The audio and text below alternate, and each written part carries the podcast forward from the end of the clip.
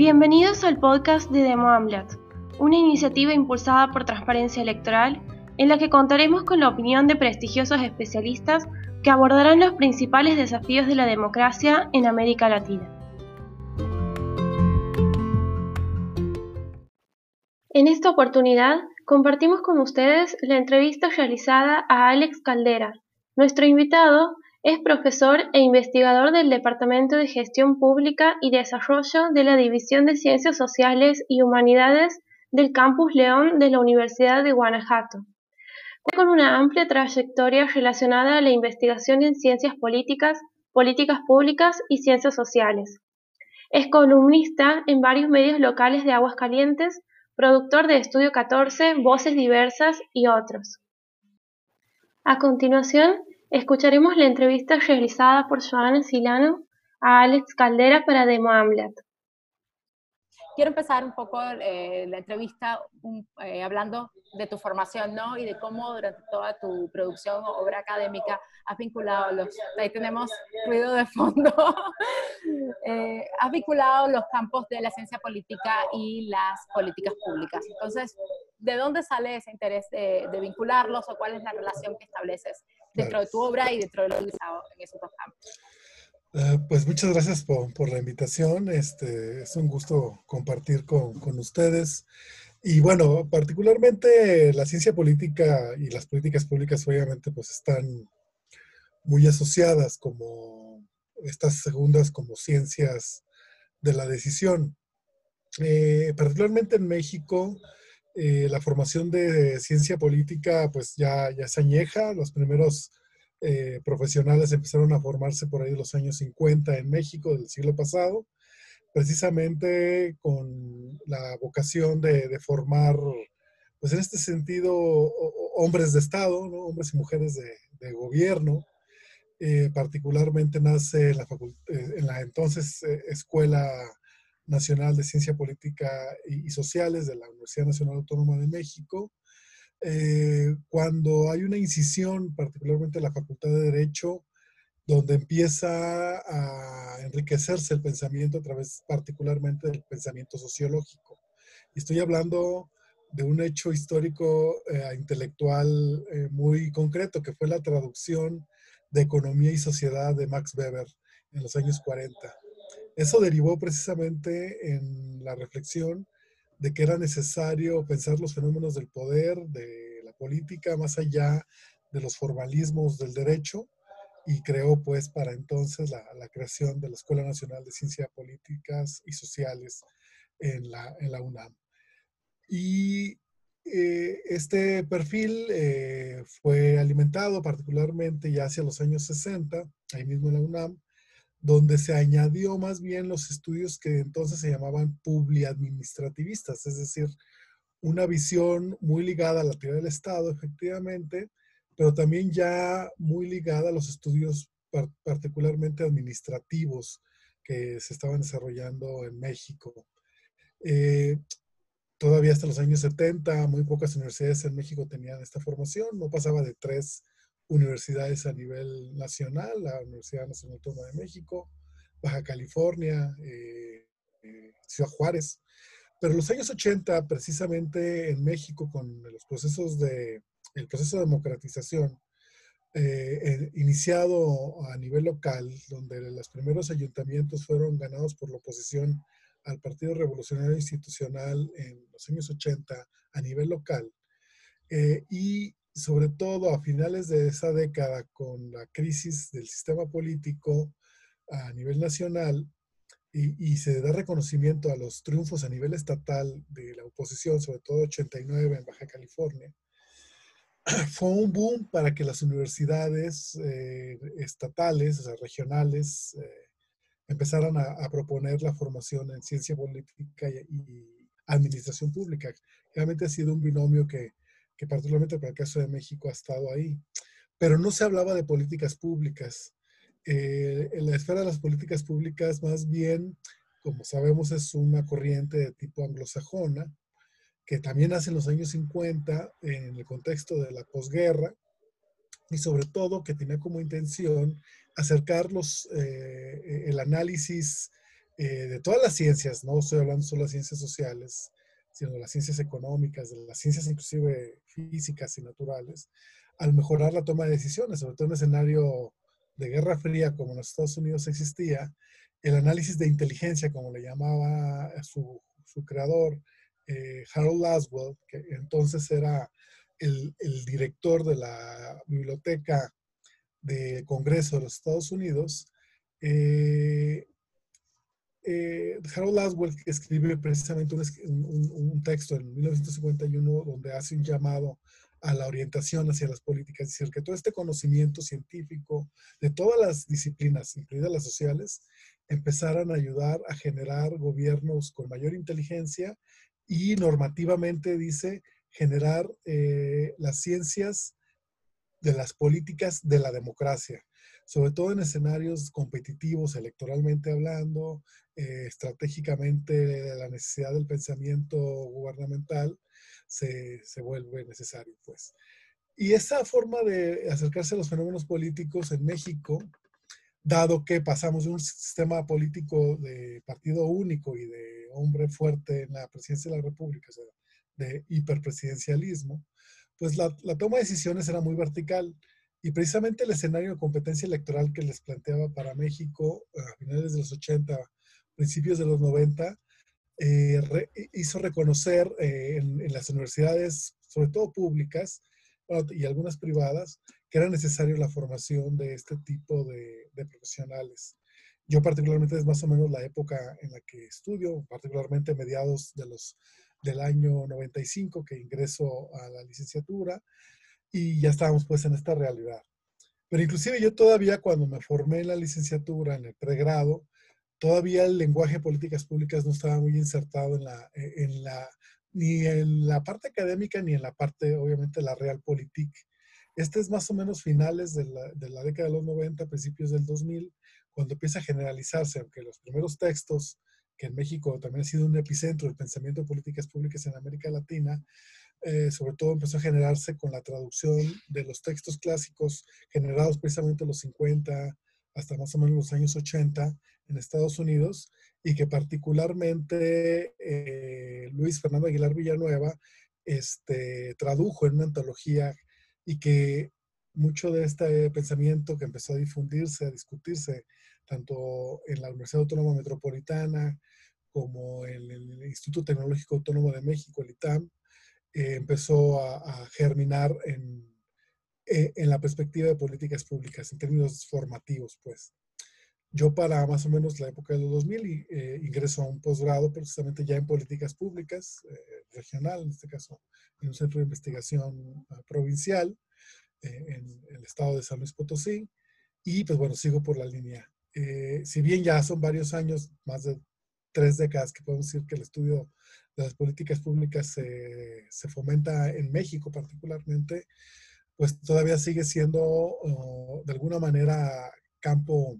emergente, ¿no? Sobre todo donde ya se ha reconocido a nivel político que es necesario que el actor de los gobiernos sea asistido por especialistas en diferentes áreas, ¿no? Eh, en este caso, eh, gente formada en el análisis de políticas públicas, que pues, son, son, varias las herramientas que hay que tener, particularmente las que tienen que ver con, las capacidades de investigación, eh, de escritura y comunicación, ¿no? Eh, de articular equipos de trabajo de especialistas, porque obviamente un especialista en políticas públicas pues, no es un todólogo, sino más bien es un articulador de equipos de trabajo, ¿no? de, de especialistas de acuerdo al, a, al, asunto público que se esté, esté tratando. ¿no? Entonces, más o menos por ahí fue la, el inicio en México y el interés que yo fui adquiriendo sobre esta disciplina enlazando con esto que decías un poco de la vocación de buscar mejorar o incidir en el actuar de, del gobierno,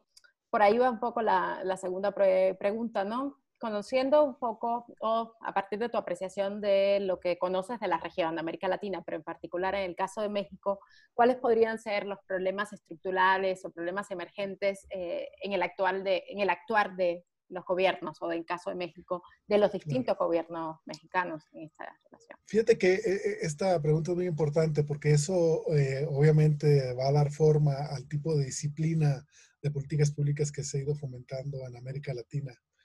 Porque si bien en, países donde surgió el enfoque como Estados Unidos, eh, se presuponía de alguna manera que, los, que, eh, la, que la, dimensión político-institucional, obviamente de, un contexto democrático, estaba dada. En el caso de, de, nuestros países, sigue siendo una de las dimensiones esenciales para tomar en cuenta en el, todo análisis de política pública. Eh, es decir, eh, todo análisis de política pública en nuestra región debe incluir, obviamente, una dimensión eh, base, que son los problemas político-institucionales de legitimidad democrática y, obviamente, de, em, de reconocimiento, pues, que, es,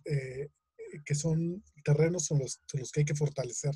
Es decir, hablar de políticas públicas también habla de generar eh, gobiernos más democráticos, en ese sentido cercanos a la gente. Entonces, eh, de entrada, pues obviamente romper, eh, el gran reto de, las políticas públicas para América Latina es romper con las visiones a veces personalistas y de liderazgos a veces que rayan los caudillismos, ¿no? y obviamente más en, en, un escenario donde fenómenos como los populismos están emergiendo, pues es un reto, sobre todo que, el enfoque de políticas públicas eh, eh, reconoce y que es uno de los primeros obstáculos que hay que rebasar. En segunda instancia están los problemas propios que obviamente venimos arrastrando, eh, como bien dices, estructuralmente en la región, como son los de la pobreza y los de desigualdad. En ese sentido, los, los problemas públicos, además de ser unos problemas en sí mismos, son problemas que generan otros problemas públicos. Es decir, por ejemplo, yo trabajo temas de agua, de gestión del agua, acceso a la misma, y obviamente los temas de desigualdad y pobreza atraviesan de manera transversal eh, el problema en sí de, gestión del agua. O sea, eh, además de que son los, de los temas estructurales que los gobiernos deben atender, como es eh, el tema de la pobreza y la desigualdad, obviamente, y que tiene que ver también con el crecimiento económico y obviamente con todo lo ligado, ¿no? Con, con los temas sociales, eh, de acceso a oportunidades a través de, de la salud, de la educación, eh, son problemas en sí mismos, ¿no? O sea, son problemas que están ahí, eh, que atraviesan a todos los demás y sobre todo, dices, problemas también de tipo coyunturales. Pues, por ejemplo, estamos viviendo un momento de, de inicio de una crisis económica, ah, bueno, una crisis multidimensional, este, es, no solamente salud, con el tema de la pandemia del coronavirus, sino que también esto se traduce y ya se está viendo en crisis económica, crisis social, eh, crisis política, obviamente también vamos a, tener que, lamentablemente, que esperar en algunos escenarios. Eh, y en ese sentido, pues los temas emergentes pues están viendo cómo la debilidad del Estado, sobre todo en capacidad de acción, ¿no? En términos fiscales, y luego esos traducidos en, en acciones concretas precisamente para paliar estas crisis de manera emergente que se, se van a agudizar, sobre todo en temas de acceso a la salud, eh, a, las posibilidades de atención, ¿no? Es decir, eh, hemos vivido dos o tres décadas también de, una, de un proceso, de un ciclo de cierto desmantelamiento de, ciertas capacidades, en algunos países como México, eh, donde, digo, no, no se instauró un estado de bienestar, pero sí un estado desarrollista que había generado de alguna manera ciertas capacidades y sobre todo en la época ya de gobiernos democráticos, eh, pues eh, hay acciones que por un lado fortalecían, pero por otro lado también debilitaron los sistemas, por ejemplo, de salud, de la parte de, acceso a la educación ah, o de generación de empleos, ¿no? Entonces, ese tipo de cosas en un escenario como este de crisis, pues se van a convertir en eh, en los temas emergentes, ¿no? Es decir, cómo reaccionamos a esta contingencia que no esperábamos y que es, al parecer va a configurar una crisis eh, en todos sentidos multinacional sin precedentes en la vida de la humanidad, al parecer. Eh, ya nos adelantabas hace un momentito que buena parte también de tu carrera profesional y de tus estudios los has dedicado al análisis de las políticas relacionadas con el agua, el acceso al agua, los sistemas hídricos, los sistemas de gestión, desde la gestión pública. Y de eso específicamente relacionado justamente por la importancia que tiene el acceso a determinados servicios eh, públicos y la dimensión ambiental que tiene eh, la gestión del agua eh, te pediría cómo, puedes, cómo valoras la, eh, los movimientos sociales o la participación o la incidencia de la ciudadanía en la gestión de este tipo de recursos. Sí, particularmente el tema de, de la, del acceso al agua es un tema porque para América Latina pues es estos problemas eh, o asuntos públicos que son prioritarios para, para América Latina, para nuestros países, porque ese acceso pues ha, ha significado todo un reto, ¿no? Ya desde los propios objetivos eh, de desarrollo del milenio, por ejemplo, que se cumplieron en 2015, y los nuevos objetivos de, de, desarrollo sustentable para el 2030, reconocen al acceso al agua como uno de los principales retos en el mundo, pero particularmente para América Latina, este, de los principales retos para precisamente lograr las metas de desarrollo eh, para una vida eh, mejor eh, para todos los habitantes de, de, este planeta. América Latina precisamente configura un escenario donde el reto es mayúscula porque son sí amplios sectores de la sociedad que no tienen todavía acceso a agua segura, agua limpia, eh, y más en un escenario como este se está convirtiendo en un, tema esencial y básico, ¿no? La forma como enfrentan, por ejemplo, la pandemia en este momento eh, los países europeos frente a cómo lo está haciendo América Latina. Un, un, factor importante es precisamente el acceso al agua. ¿no? Una de las principales recomendaciones para hacer eh, frente a la pandemia pues es el lavado de manos por lo menos 10 veces al día y pues estamos hablando de que varios eh, miles, eh, incluso millones de personas en América Latina no tienen acceso a esa agua limpia necesaria para tener mínimos de, de, de, saneamiento, de sanidad eh, cotidiana, ¿no? Entonces los gobiernos, tanto nacionales como regionales y locales, tienen ese reto de hacer llegar e, esa agua, ¿no? Los, los patrones de políticas, particularmente que que promovieron la privatización de los servicios, perdón, están poniendo en jaque a, los mismos. Eh, y en ese sentido, pues sí está obligando a los gobiernos a hacerse cargo directamente de, eh, hacer acceder a estas personas de esos mínimos eh, indispensables. Eh, lamentablemente todavía al punto de que estamos haciendo este, esta entrevista no hay estrategias claras, eh, sobre todo de cómo focalizar las estrategias para que estas personas accedan a, servicios de saneamiento básico y de acceso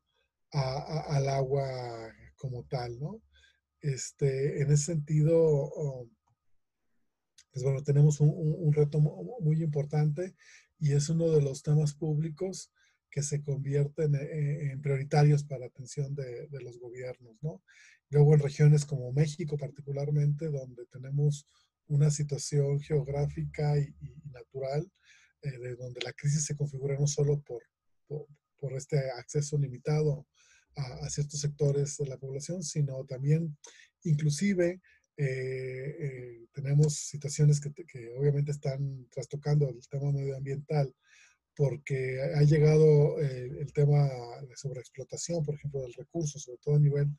de, de, de, extracción subterránea, que está comprometiendo inclusive a regiones, ciudades enteras en un futuro muy inmediato, ¿no? O sea, no, no, no es tan a largo plazo, los compromisos y retos que tienen para subsistir eh, esta uh, dinámica que, por ejemplo, países como, como bueno, en Sudáfrica, el caso uh, de Johannesburgo, donde inclusive se planteó un día cero donde el agua ya no había, ese escenario para varias regiones, por ejemplo, del norte del país de México, está, está no muy lejano. Eh, no quiero sonar eh, muy con, una visión muy negativa, pero la verdad es que si no la tenemos así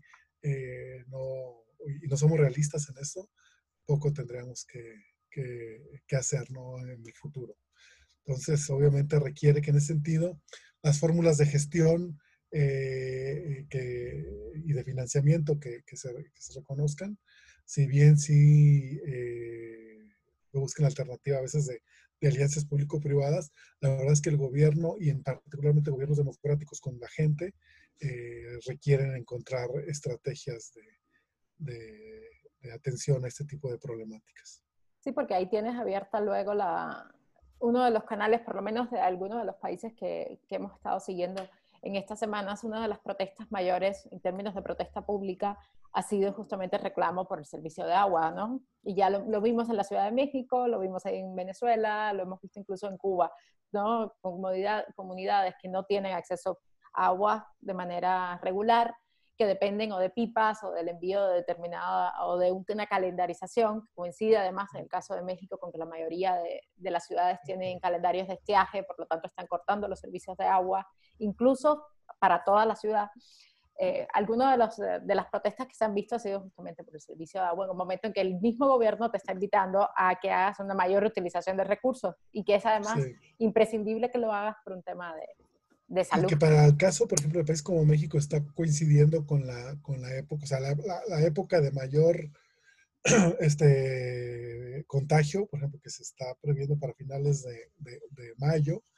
eh, pues está, está, coincidiendo con la época de estiaje, ¿no? Es decir, de mayor eh, falta de agua este, por, por eh, per cápita, históricamente hablando, pues, y que en ese sentido requiere que los gobiernos estén planteando estrategias muy claras de cómo vamos a, generar ese acceso, ¿no? Y así como eh, especialmente las medidas están reconociendo que hay, eh, eh, por ejemplo, sectores productivos prioritarios que no pueden parar, yo creo que también es, necesario que los gobiernos reconozcan que el uso de derecho humano al agua, de acceso a, en este caso, para la gente, para el consumo humano, es prioridad eh, y va a tener que generar priorizaciones de uso y de acceso a agua eh, para evitar una catástrofe mayor en, este año particularmente. Bueno, seguramente como estudioso del tema, como académico, has podido de alguna manera, como todo, todos los que estamos interesados de alguna manera en lo que está pasando en el mundo, seguir que, cuáles han sido las respuestas, por lo menos las respuestas más eh, no más efectivas, pero digamos, algunas de las respuestas más promocionadas de los distintos países de América Latina, particularmente frente a esta crisis. Desde el punto de vista de la política pública, del actuar de los gobiernos, del actuar de, de los estados, ¿qué sería lo más destacable y lo menos destacable en la región, de lo que se sabe que emergentemente ha estado haciendo la región para enfrentar esta crisis multidimensional de la que ya hemos, hemos hecho mención en algunos de los apartados anteriores, crisis económica, crisis de salud pública, la crisis epidémica, ¿no? la crisis de servicios que, que, está, que ya se enfrenta, ¿no? porque no es algo a futuro, es algo que ya está enfrentando la región. Sí. Bueno, mi, opinión, obviamente, no, aquí sí no, no, no, no, es esencialmente como, como especialista, pero como observador pues, y con eh, ciertos lentes analíticos de política pública, pues podemos ver que, que, la situación es muy dispar en toda América Latina y no podemos decir que hay un modelo eh, totalmente adecuado. También, eh, obviamente, ha dependido de las circunstancias de cada país, pero bueno, una parte fundamental, como decía hace rato en el análisis, es lo político institucional. Y yo creo que eh, el tipo de régimen ha sido importante y en donde obviamente tenemos democracias más consolidadas, Chile, este, bueno, en este caso Uruguay,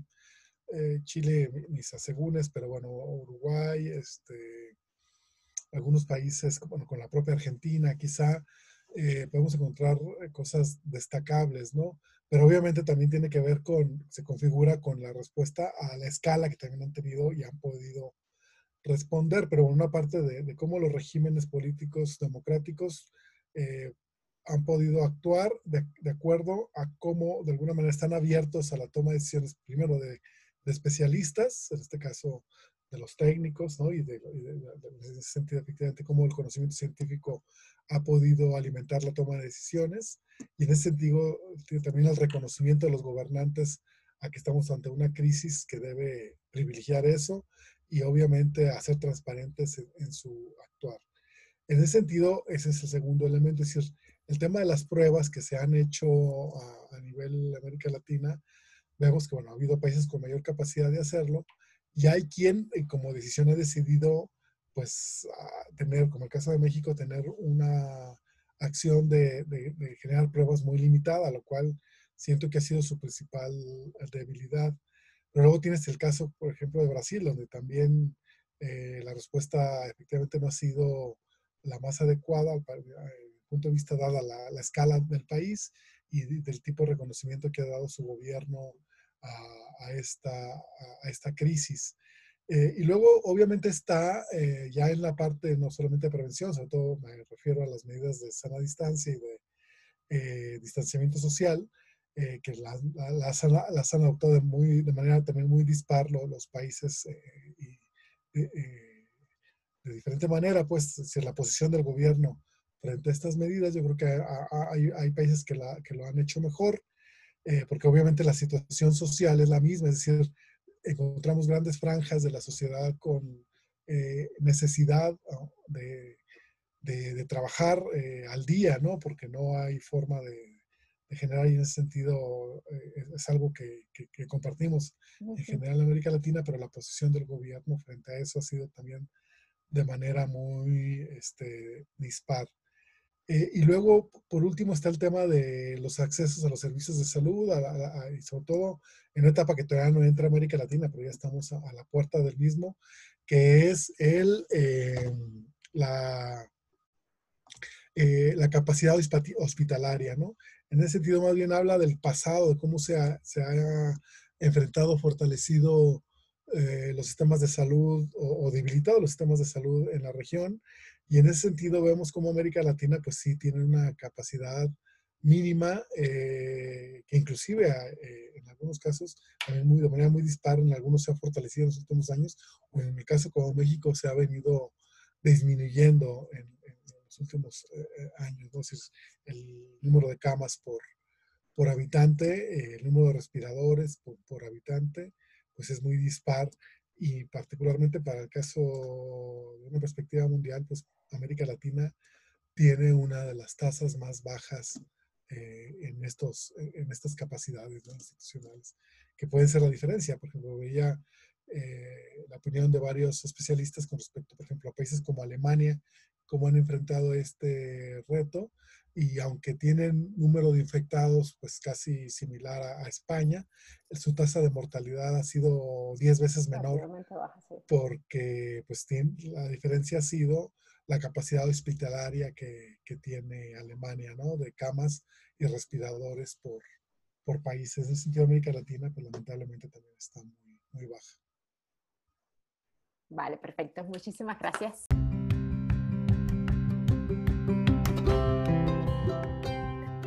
Eso ha sido todo por hoy. Le agradecemos de nuevo a Alex Caldera y desde Demo Amblat los esperamos una vez más en nuestro próximo podcast para seguir conversando sobre los desafíos de la democracia en América Latina.